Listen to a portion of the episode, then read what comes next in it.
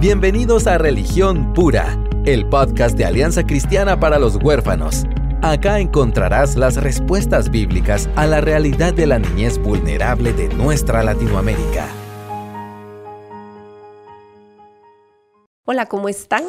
Mi nombre es Aisha de López y hoy tenemos un episodio especial en Religión Pura, porque este es un episodio que será grabado en inglés y queremos dedicarlo a los misioneros que están trabajando en Latinoamérica. Estoy dando la introducción en español porque es como el podcast normalmente empieza, entonces para no choquear a nadie. Y si alguien entiende inglés y se quiere disfrutar este episodio, bienvenido. Y si ustedes trabajan con algún misionero que no entiende español y quisieran compartir el contenido, pues para ellos está dedicado este episodio. Así que empezamos. Well, so this is new. I'm here with David McCormick. Hi. this is me. Yes. And we're here with a very special guest. Yes. Very special might be overselling it a little bit. No. So I'm the one with an accent now, and so bear with me. I kind of feel like you'll have less of an accent than me do. Will you say Judas? Well, uh, well, I'm not very good at Bible names. Bible names are hard. Oh, Yeah. yeah. So, so But we're we gonna, have Justin Justin Burkholder's here with us, who works as a missionary here for Team International, and also is one of the pastors at Iglesia Reforma. Do you call it Reformed Church? No, we just call it we call it reforma. I'm Reforma. insistent with people. Yeah. Okay, good. So, how, how about you guys give us a brief on your uh, experience as missionaries in Latin America? Hmm. So, That's a that's a loaded question. Um, just a, a well, I, I grew up as a missionary kid um, in Mexico City, and so um, kind of from I was a year and a half when we moved down there, and so my entire life has been a little bit culturally confusing. Um, I tell people all the time I really don't enjoy going back to the states because I don't really feel like I belong. But then I don't really like coming back to Latin America because I don't really feel like I belong. And at the same time, I feel like I belong in both of them. You know, and Yeah, so yeah, yeah, yeah. um, uh, so so that said, you know, I mean, I, it's it's afforded um, a lot of opportunity to have to have a variety of different conversations and to be surrounded by this missionary world for um, a lot of my life. You know, and having having observed um, missions in in different countries, my dad was involved in, in then kind of leadership within the organization over Central America, and I'm actually now uh, director within team over Mexico and Central America, and so getting to see just a variety of different um, work that missionaries do, and then also having conversations with those missionaries about what other missionaries do, and then coming to a place like Guatemala where there's a lot of missionaries and a long history of missions. Um, it's just been a consistent learning process for me. So I, I'm not sure that I have any good answers, but um, but it's been a lot of interaction, a lot of learning in that sense. Yeah, that's cool. Well, I, I think I've shared a little bit of my story here on here, but um, so I came down to Guatemala when I was 18, and it's not really a romantic story. I just felt like a call in my life that God was like, "You're going to serve me full time," and so I looked for somewhere to go, and I came down for three months, and that turned into it'll be 17 years in February. wow. You're old. I know, seriously, for real. So do the math. I'll be 35 in November. So You could be president. Oh no, I don't know. No. You don't have a president. You're Canadian. Sorry, prime America. minister. Prime minister. Yeah, yeah, I Sorry. could be, but I don't know if. Yeah, we'll see. we'll see how that goes.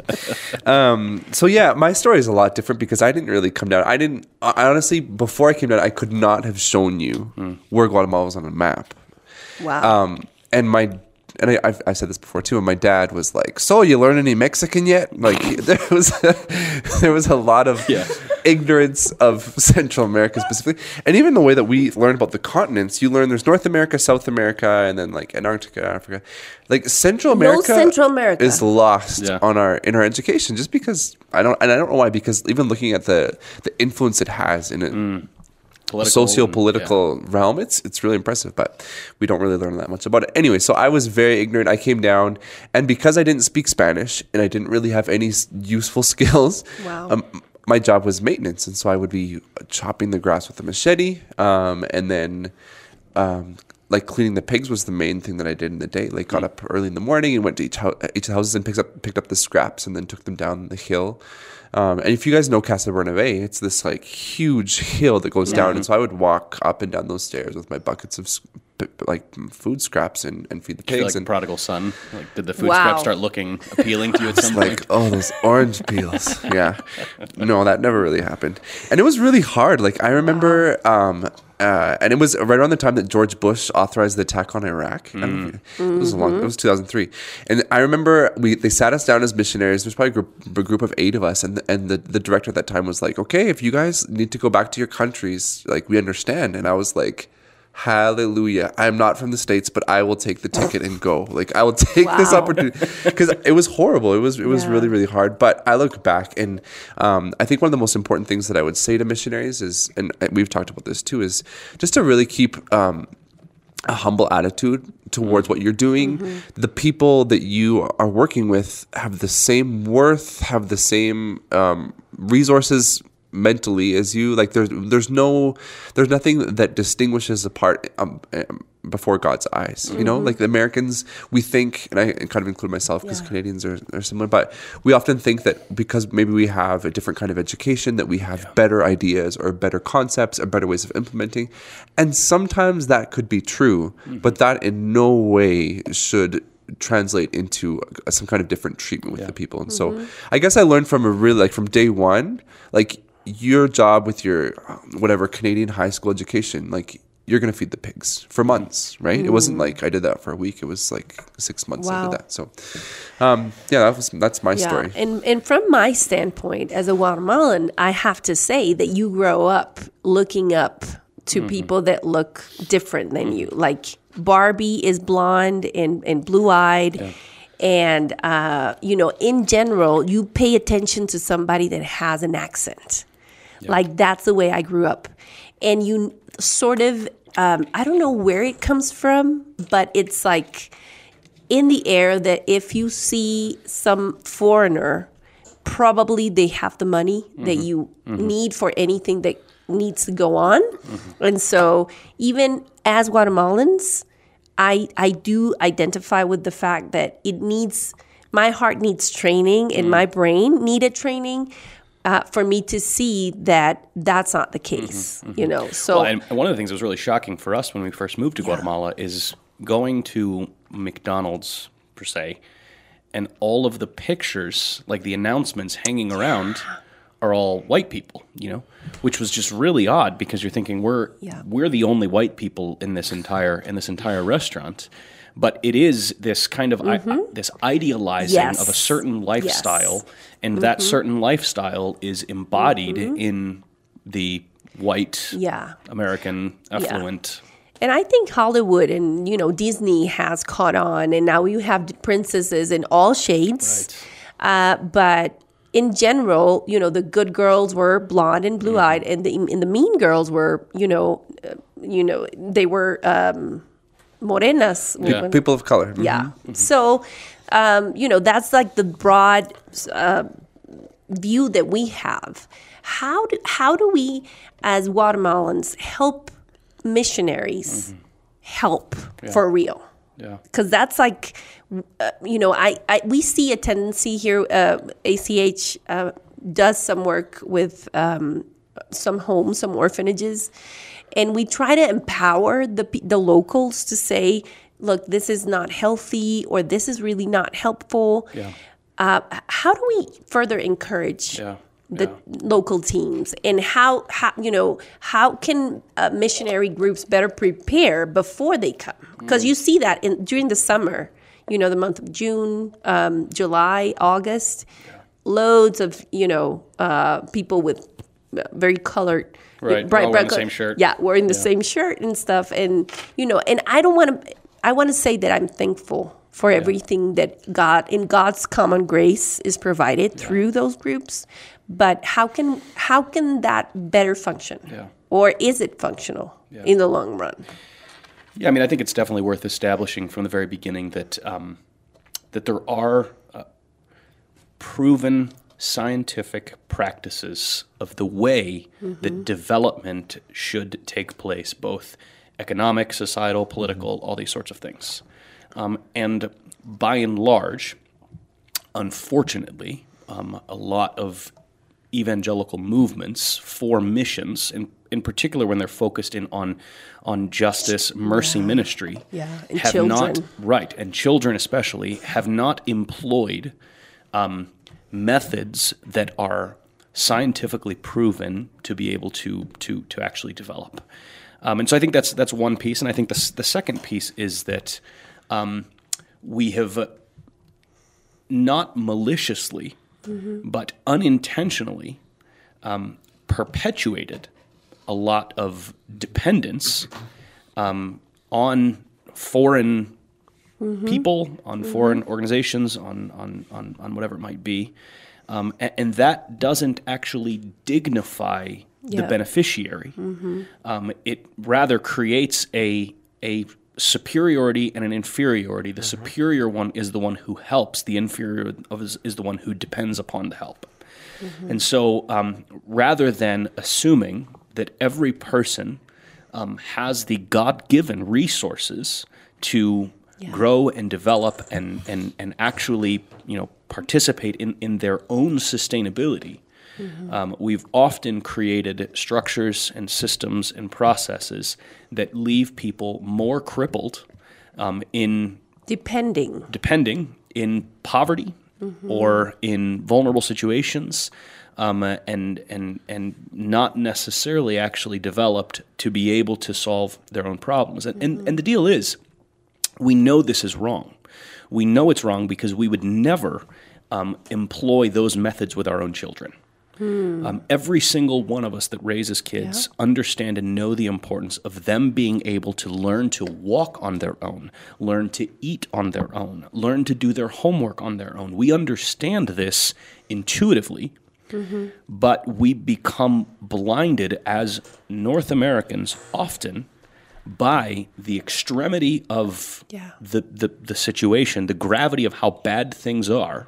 And this is when, you know, f- common phrases that are thrown around like white guilt and all these sorts of things mm. kind of start coming up because we, d- we do understand and look around and we think well, we have a lot of things and all of these people don't have a lot of things and so we have to do something and in our in, in, in a very sincere and genuine desire to help we for some reason have thrown out all of our thoughtful reasoning about the best ways to help and we've just come and, and done things. And I, and I think it's PovertyCure an organization that talks about the fact that it's easy to love the poor with our heart It is Yeah. hard to love the poor with our mind That's what I was going to say. That's a very strong emotional element Mm-hmm. to this whole thing. Because you, you, you know, we often say it here that it's really easy to get people involved when you, Yeah. especially around the topic of kids and orphans. Mm-hmm. It's really easy to, to just pull on your heartstrings and get resources, but that's in the long run, it's not going to be a blessing. Mm-hmm. right right So Yeah, just like you said, the most important things are going to be well thought out, well planned, and it's not like we're guessing. Like you said, there are already a, l- there, this has been happening for a long time. As far as economic development, economic empowerment, um, all those different things where we've seen historically when we can learn from the past of what has worked and what hasn't.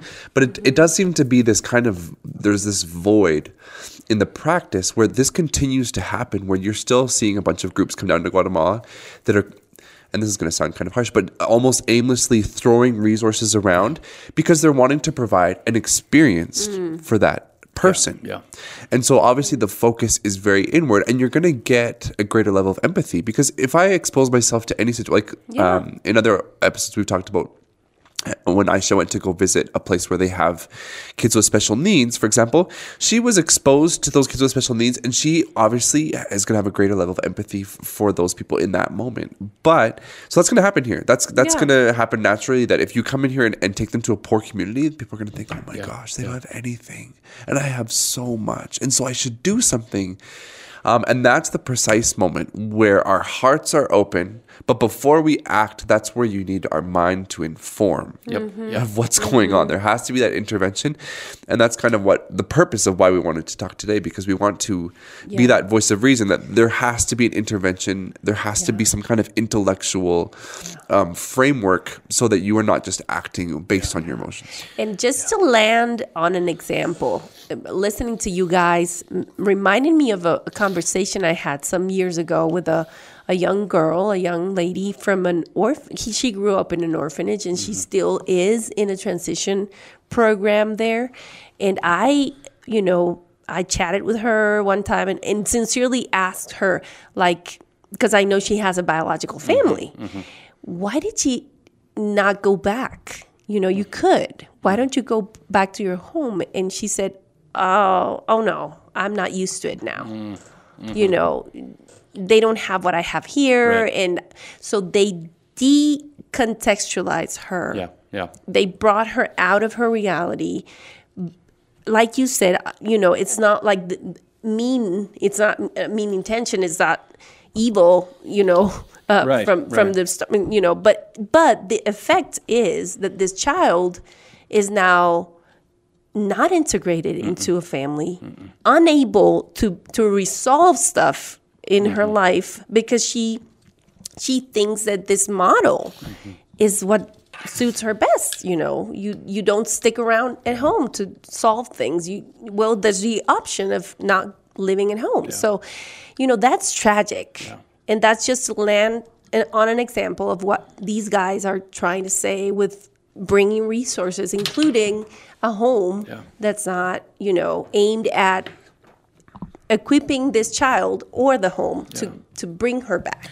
And, and you guys would you guys would speak much better to this issue than than than I would. But to me, one of the things that's been most compelling about what ACH has talked about is the idea of attachment that takes mm. place in the kids that are that are in some of these homes, mm-hmm. and the damage that is done when there are 35 or 40 groups of people who come in, express affection, and there's this attachment, attachment, attachment, attachment, attachment, attachment over and over and over and over and over again. Um, and that it's almost all entirely with foreigners and, and, and, and North Americans. So uh, you guys could speak a little bit a little bit better to that issue, but it seems like that's one of the very relevant and practical ways in which this works itself out. Yeah, because kids by nature are very resilient. Um, very resilient. And when we talk about trauma, for example, um, it can become even traumatic. The American team's visiting, which is really hard to say because obviously they would be therefore contributing to the very thing they're trying to allevi- alleviate, and that's really hard. That's really harsh. And I, I put myself in the same boat because um, I think that's what I was thinking when I 1st came. Like I'm like I'm just gonna do a little bit of good and get out of here. You know, like that was my my, and it wasn't a bad place. Like you said, it wasn't malicious. It was it was a good good intentions. Um, but really, the thing that protective factor that's going to help a kid be resilient is is, is a secure attachment. And so, if we're not working towards that, um, and I like to think of it this way, thinking about trauma specifically, it it, it doesn't matter how strong. Um, sorry, the wind isn't what knocks a tree over. It's the lack of roots. Um, so it, it, it, the kids are very resilient. Kids could really handle all of these people visiting them and, and, and doing all these things. But if they do, if they lack a secure attachment, then Yeah, it's going to don't a lot roots. more damage than good. Yes. And that's the reason why those kids are in homes is because they don't have a secure attachment. You know, so it's Yeah. it's dangerous in that sense to kind of get on that that horse and just ride off because it's you could be doing a lot of Yeah, damage. one of the most encouraging um, moments for me at the ACH summit last year um, was the volunteerism uh, panel that we did. It was, it- you know, we talked about hard things, but very worth worthwhile. And one of the most encouraging moments was a lady uh, stood up and said, that she she was working in um, in, a, in an orphanage here, and she became aware of this whole attachment uh, ordeal and what it meant for the kids to be uh, visited so often by so many strangers, and so they started equipping the groups that came in to serve the caregivers Yeah. instead of the That's kids. great. That's great. And so how that turned around because added to the to the everyday stress when when a group comes and gives you lavish gifts and attention and games and all its fun and games and then they leave the caregiver the, the main caregiver is left with a little diva that you know says you're not no fun. You you don't give me gifts. You're so they they started seeing a turnaround in even in the attitude with the girls, especially with the teens, and so that was very encouraging. I think we could speak to that and consider uh, serving the the caregivers instead of having uh, like direct contact with the children. Yeah. That's something that you could implement. And like Aisha said before, we've really tried to empower because the people that hold the keys, the gatekeepers here, are the people that work at the orphanages. Like you have every right to say to that gringo, "I'm sorry, we do not do pizza parties here." Yeah. And I'm not saying pizza parties are always bad, but you know, like we really try to empower because we can try and speak to the Americans, but there are millions of Americans that do short-term missions, yep, and there are a handful of, of orphanages down here in Guatemala that are receiving all of these people. And so, I'm I really think that if there is a, a lot stricter gatekeeping, um, filtering process down here in Guatemala, you're going to see a lot less of that because the people that have the power to say no are saying no when they when they need to. Well, and I, and I mean, I think there's multiple dynamics. So there's obviously the dynamic of the group with the actual children that, that are in the home or serve or are part of this organization, but there is this dynamic with the caregivers, and and we can't discuss any of these things without understanding that there are enormous cultural differences that exist between Yes. North Americans and uh, and Central um, and Central and South Americans and Latin Americans in in general. Um, you know, as North Americans, we function under a relatively flat, what anthropologists call power distance. So, so we don't, at least in the United States, I'm not sure exactly how it is in Canada, but at least in the United States, we, we don't really like the fact that you have a title that's better than mine really doesn't make me feel like you have more right to come up with a better idea than I am, you know? Mm. Like in general, the best idea should win independent of who Yeah. gave that idea. That's for that's absolutely not the reality. here. Exactly. And so in Latin America, what inevitably ends up happening is the best idea is the idea that the person that has power mm-hmm. Right. tells you, mm-hmm. even if it's not a good idea. Mm-hmm. So we don't realize that by coming down and having more resources and coming from a country that is politically powerful, that is that is geo geographically powerful, all these different things, that when we speak and when we suggest we don't understand that Yep. that's not being interpreted as a suggestion. That's often being interpreted as an order. Order.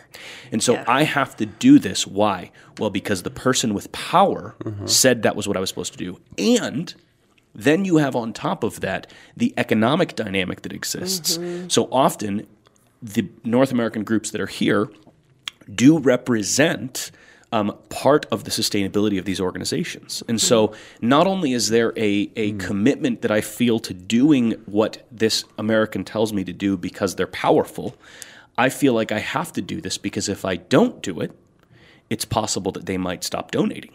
And and and what does inevitably end up happening is there are a lot of very good um, Latin American organizational leaders that are always fighting to be able to provide for the kids. And so what's difficult is that they will often make certain compromises with North Americans for the good of providing for the kids because they've never been freed to say no For to the North sure. American. That's right. For sure. And they and this is I was hoping we would get here because this has been something that I've learned a lot over the past couple of years.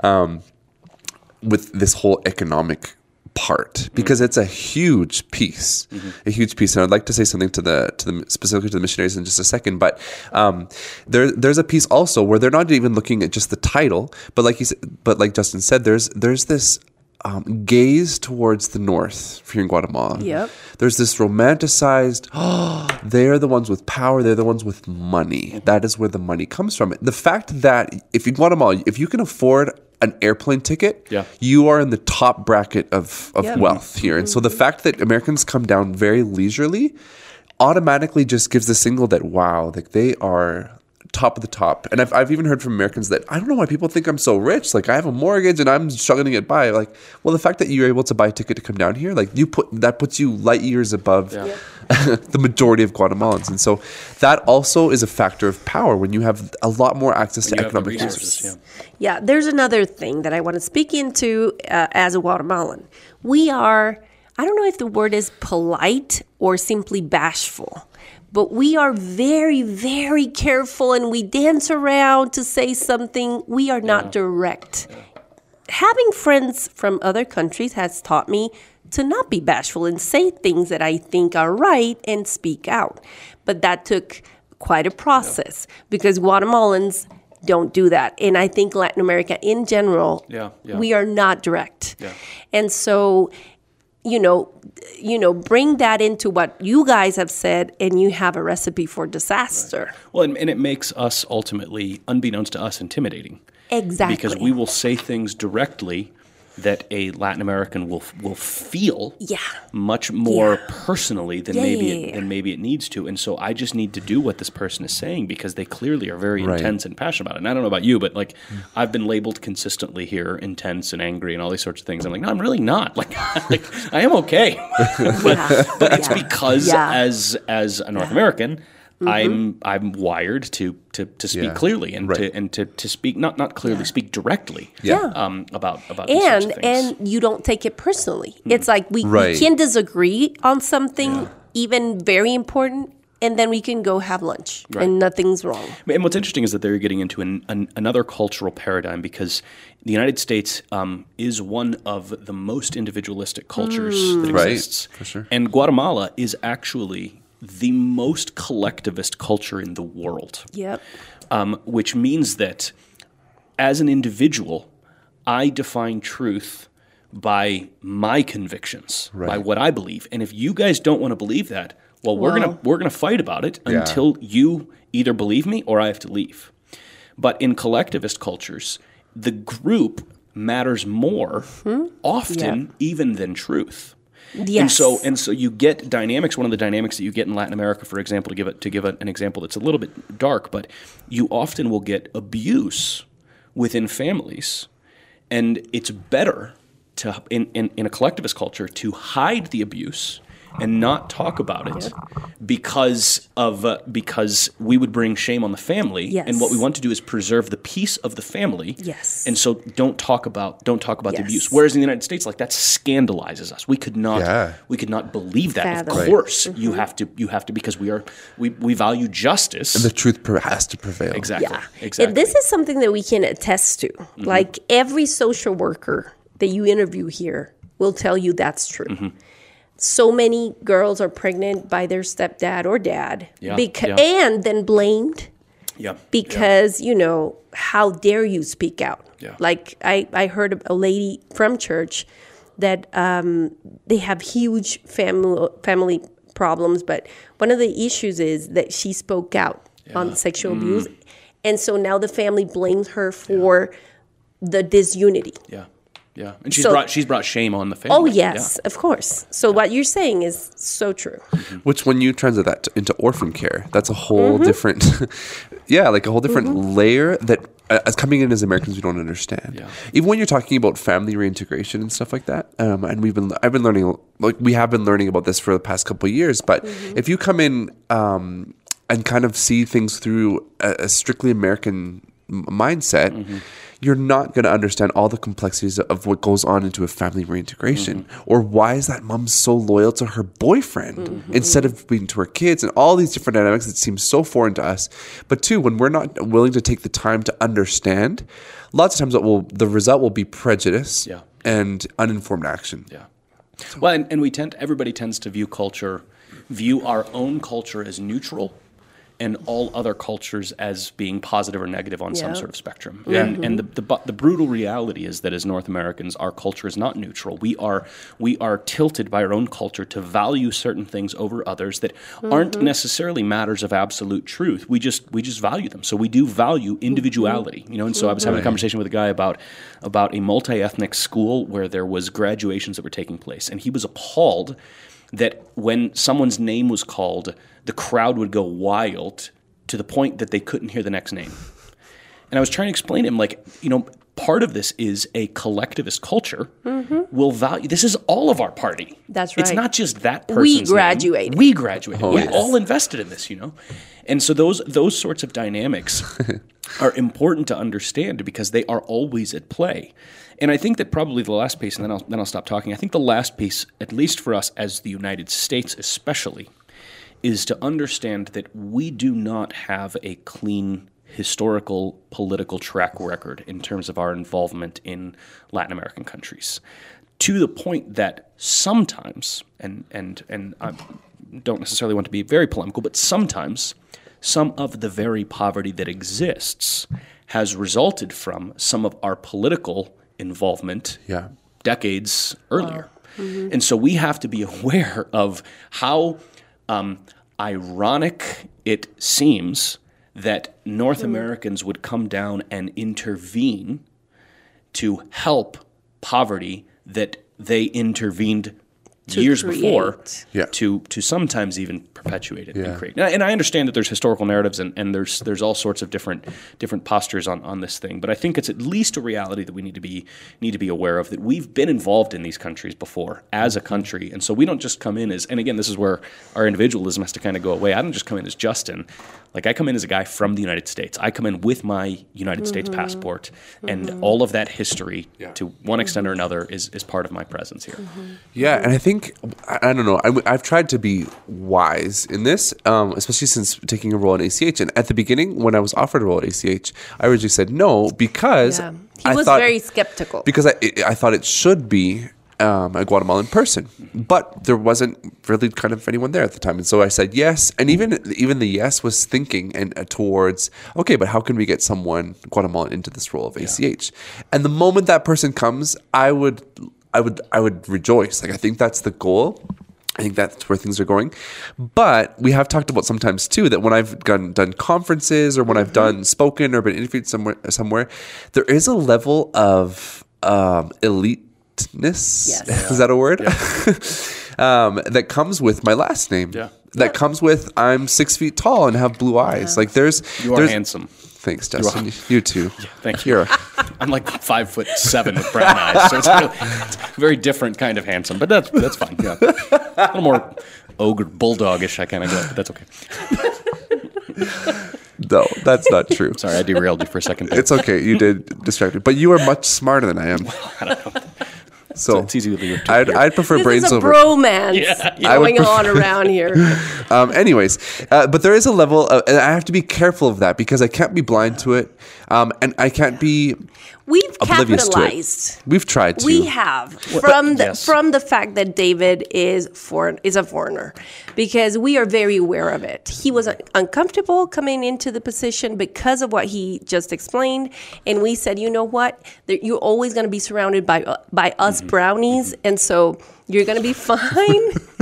you're going to be fine, and this is a plus in our culture. And He stands it, yeah. there he stands in you're very fluent in spanish too so he's like a very very chapin kind of guy. So um, the fact that you know you get the you get like a head start you get the foot in inside the people's uh, attention and then you go on and say okay this is what we're here for. Yeah, and one area So- specifically that I feel like it has been advantageous for ACH Mm-hmm. is in the government. Because there is this kind of implicit level of authority that ACH brings, and not always because there are sometimes that the government can see. Um, uh, uh, uh, like American agencies as meddling and things like that, but that's why I come back to, and this is kind of where I think we want to land. Is it, it depends so much on your posture, and your Yes, posture will yes. reflect your heart, good. That's good. right? And so you're uh, the reason that I feel like that I learned that lesson the way that I started out being a missionary was because I had to do the most kind of horrible, and that's not even true because there are more horrible jobs. But it's something really humbling at the beginning, and so mm-hmm. I, I always kind of go back to that and think, "Wow, this is this was kind of my this is my beginning, this is my mm-hmm. Mm-hmm. origin story," um, and so I, I don't ever want to get my head puffed up. And, and think that I'm wow I have arrived and now I'm I'm the director of a big organization or anything like that. So humility has to be where our heart And I think at. that I think that what I would encourage North American groups to do is to come as come as learners, not as doers. Yes, there's Good. things you can do, but come with, with, with a willingness to listen to the Guatemalans, understand their history, understand, or I say Guatemalans, Latin Americans, un- understand their history, understand some of the some of the fights, and, and what possibly are the causes of of the different issues that you that you see around you because they are often and not just often poverty is not an easy fix. It's not it's a very complex in the same way that that anything that's related to, to to orphanhood and all these things these are very complex issues. And so we, we have to take the time to be able to understand the complexity of the systems that are involved in this and come as learners and not not Yeah. just as doers. And, and one other thing that I would say um, with that, with that posture, with that humility, is with fundraising. yeah Um, and Justin has more experience because you have had you've had more even oversight of other missionaries.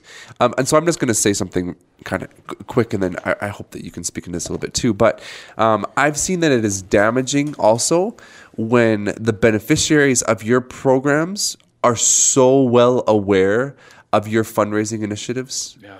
where they feel like they are the product that you are selling. yeah yeah yeah yeah Um, and I don't know. I really have, uh, I, and I do not want to uh, say this in judgment at all. For me, my personal conviction does not let me put on Facebook ever GoFundMe. I'm doing like I, I can, I'm not judging anyone else. Like that, that is your portion. That is your your decision.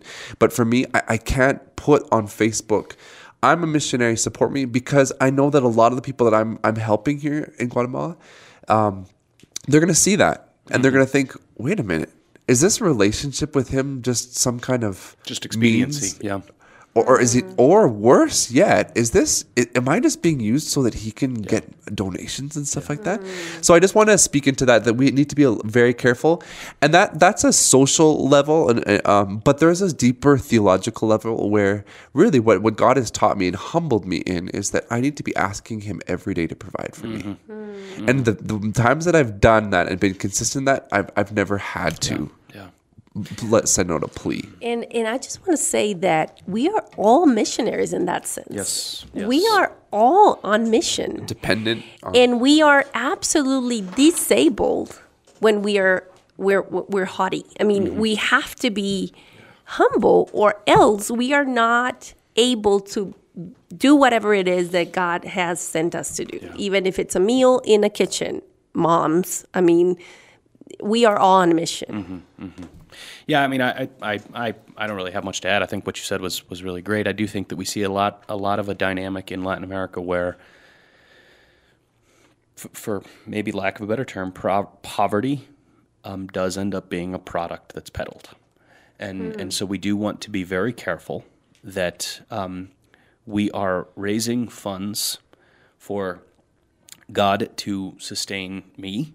And we're just explaining that like this is so that we can live here. This is not because of all of the wonderful work that we're doing here. Um, because I'm called to do that work, whether I'm here, whether I'm there, whether I'm funded by you, or whether I'm funded by anybody else, or, or I'm just working a normal job. Like I'm called to do that work. So it's not the work necessarily Yeah. that is that is being funded. It's it's it's us as as individuals, and and I think that it's an important dynamic because it does um, implicitly once again create an unnecessary power dynamic Yeah. where these people who then show up on pamphlets and in websites and all these sorts of things and then get get sometimes carted in front of the American groups to tell their story time and time and time and time and time again you, they begin to determine their value and their importance mm. by mm. their poverty or by their struggle or by their story and not by their intrinsic value as having been made in, in God's image. And so we, we don't often see the kind of superiority and inferiority that's being mm-hmm. created by this. And, mm-hmm. and part of this, again, are cultural dynamics. So as Americans, we see that happen and we think, oh, this is so wonderful that you came and shared your story with us. And we don't realize that she's shared her story with 15 other groups the last 15 weeks and that she's been doing this just because she was being obligated to by the organization. You know what I mean? Like, there's just so many other that's true. dynamics that are at play. And so, as a, I think as American donors, we just really need to grow in our wisdom and in our astuteness of how we give and when we give and what kind of needs we give to and the kinds of questions that we ask after Yeah. we've given.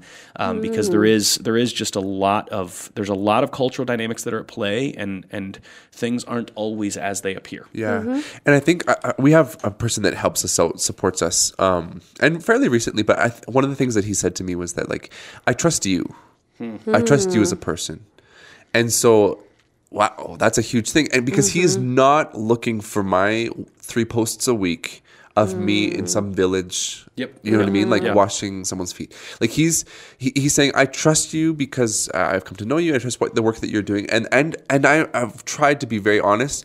Yes, some of the money that you give us, you know what? There's going to be a weekend where I take my family to the beach. Yeah. and that's mm-hmm. part of it. Like I'm not going to mm-hmm. subject mm-hmm. myself to this or, or try to portray something that is far from the truth.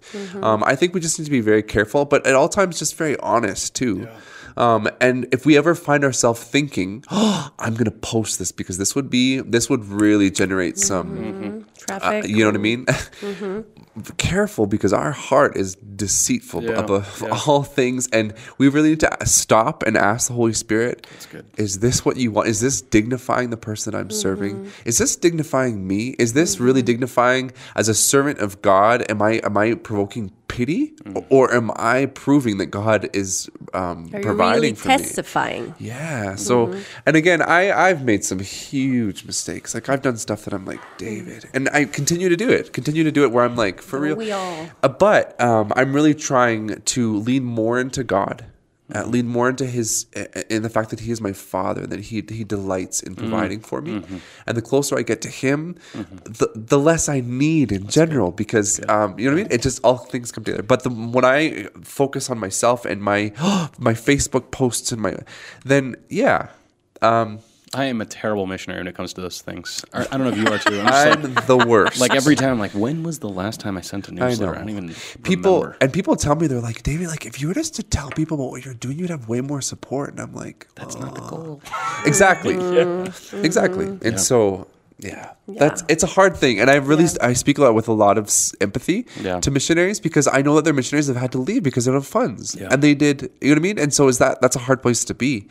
Um, and so I'm not saying that we are superior because we're still here. Like that is just God's sovereignty. That's right. Um, Yeah. But but just to be very careful to always dignify the people we're serving. And and social networking now is this whole new dynamic that missionaries even ten years ago. I remember ten years ago that wasn't even a thing. Like I didn't have to worry about this, but now we just have to be really careful because I can get a, I can put a picture of some poor kid malnourished whatever and get 500 likes and maybe get $500 out of it but is that the goal Yeah. Mm-hmm. Yeah. is that really meeting the need so yeah.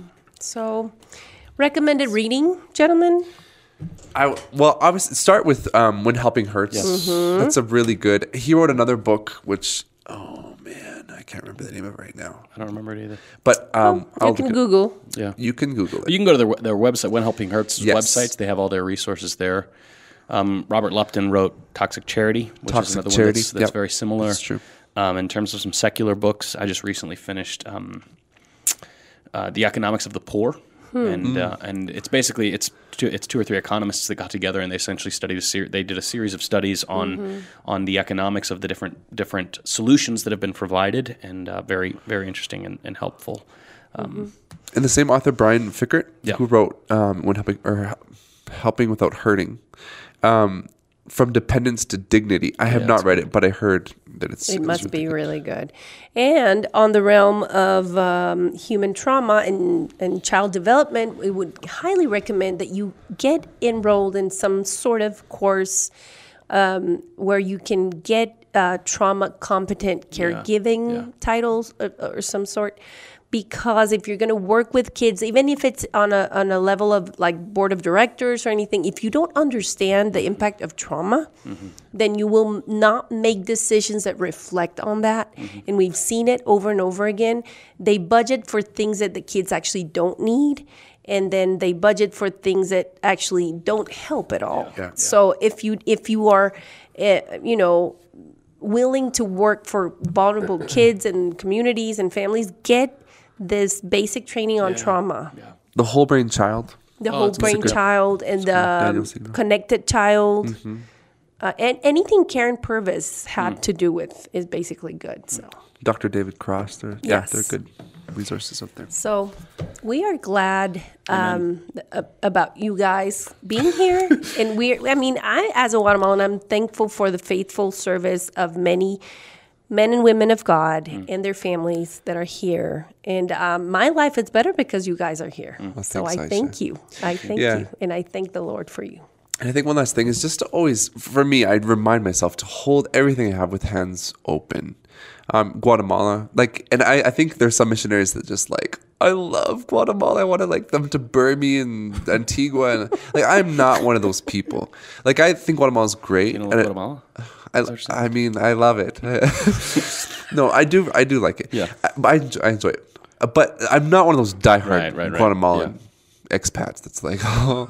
Anyways, but I just don't hold it with open hands. I hold Canada with open Everything. hands. My Cana- my girls have Canadian, American, and Guatemalan birth certificates, and I want to teach them to hold those things. Yep. Open in, and so that they can be used by the kingdom of God or in the kingdom of God. Mm-hmm. They can, they're just tools, right? But to Yeah. hold everything with open hands, that we We are citizens of heaven. exactly, mm-hmm.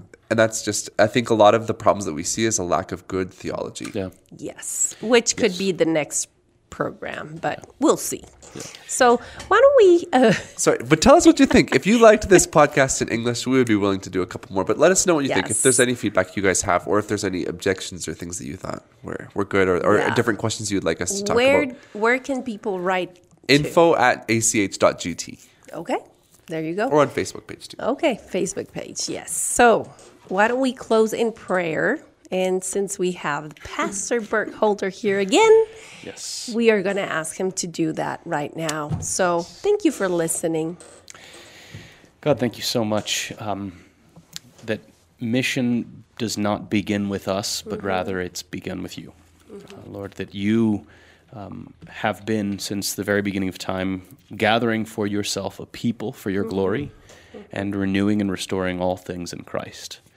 And uh, Lord, we also thank you that um, we have a, model of the very first missionary of Christ himself who came and um, by no means considered himself superior. He, he took upon himself the form of a man, he, he incarnated, but not just that, he made himself a servant of men. And so, Lord, I, I, I pray, God, that you would. Um, work in those who are coming that they might come not just with acts of service but with a heart of, of service lord that they would come humbly um, and that all of those those of us who, who work here would be able to be servants of, of your people wherever wherever we might find ourselves. And so God we thank you so much for Christ who who gave himself for us and came not to be served but to serve and to give his life as a ransom for many. Thank you God and I pray Father that you would continue to give us wisdom and discernment as we seek to to be faithful servants in contexts and cultures that are different than our own. It's in Christ's name we pray. Amen. amen. Amen.